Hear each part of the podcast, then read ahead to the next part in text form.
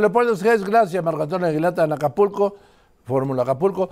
Leopoldo Espejel, enviado especial del Grupo Fórmula, Acapulco.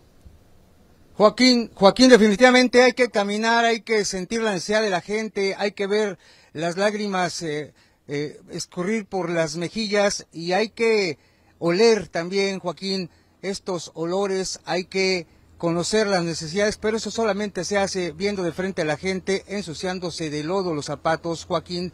Aún es, las cosas no han cambiado mucho. Veamos esta cápsula.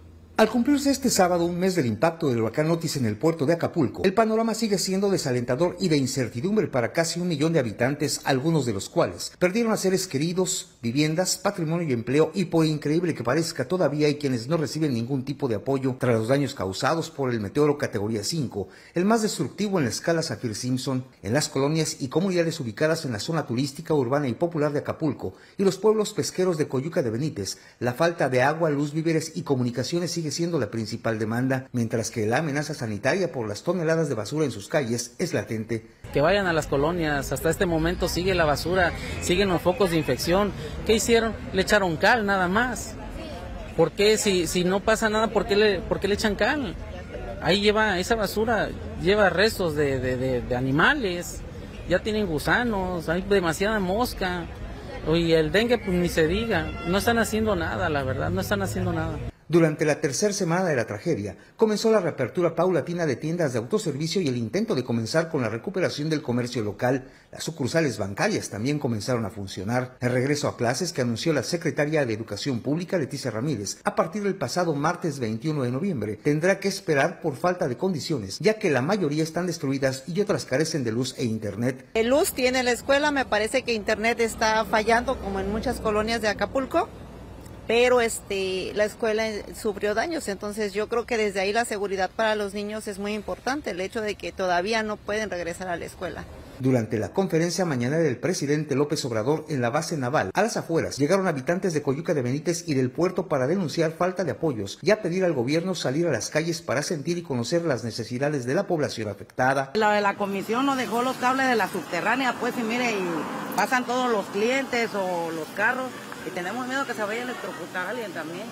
Y también atención sobre la basura, porque nosotros tenemos un negocio y apenas nos estamos levantando.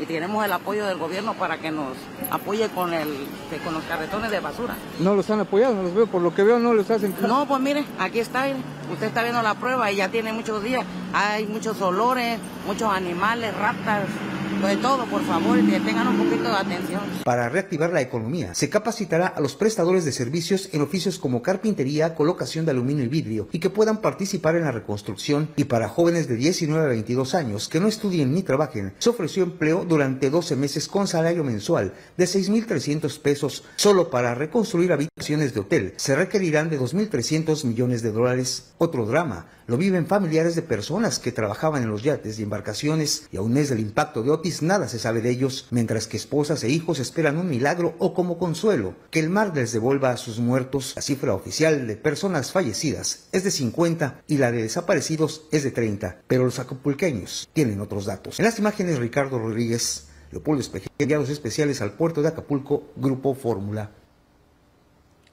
Joaquín, este es el Acapulco Real. Ese es el Acapulco Real, exactamente. No el oficial, ni de las versiones que nadara el presidente, ni luego lo que él repite con base en esas distorsiones. El caso de, ahí está el caso de la secretaria de Educación Pública. No, ya el 25 de noviembre vuelven a clases.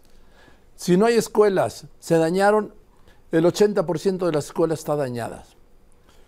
Aunque no se hubieran dañado, no hay luz, no hay internet, no hay útiles, no hay uniformes, no hay modo de llegar a las escuelas. No hay que echarse a la boca en las escuelas. Pero es la arrogancia así del altiplano y del poder. La arrogancia y la ignorancia. Porque desde la oficina ahí, que fue de José Vasconcelos, que fue de, de Vasconcelos, dicen, el día 25 por decreto vuelven a clases, sin saber qué está pasando ahí sin haberse parado en Acapulco, sin haber visitado una escuela, sin haber preguntado a un maestro, sin haber preguntado a una madre de familia, sin haber preguntado a un alumno. Es la arrogancia, repito, la ignorancia y la incapacidad. Uta, ¿Qué suma? El resultado es el Acapulco que hoy vemos.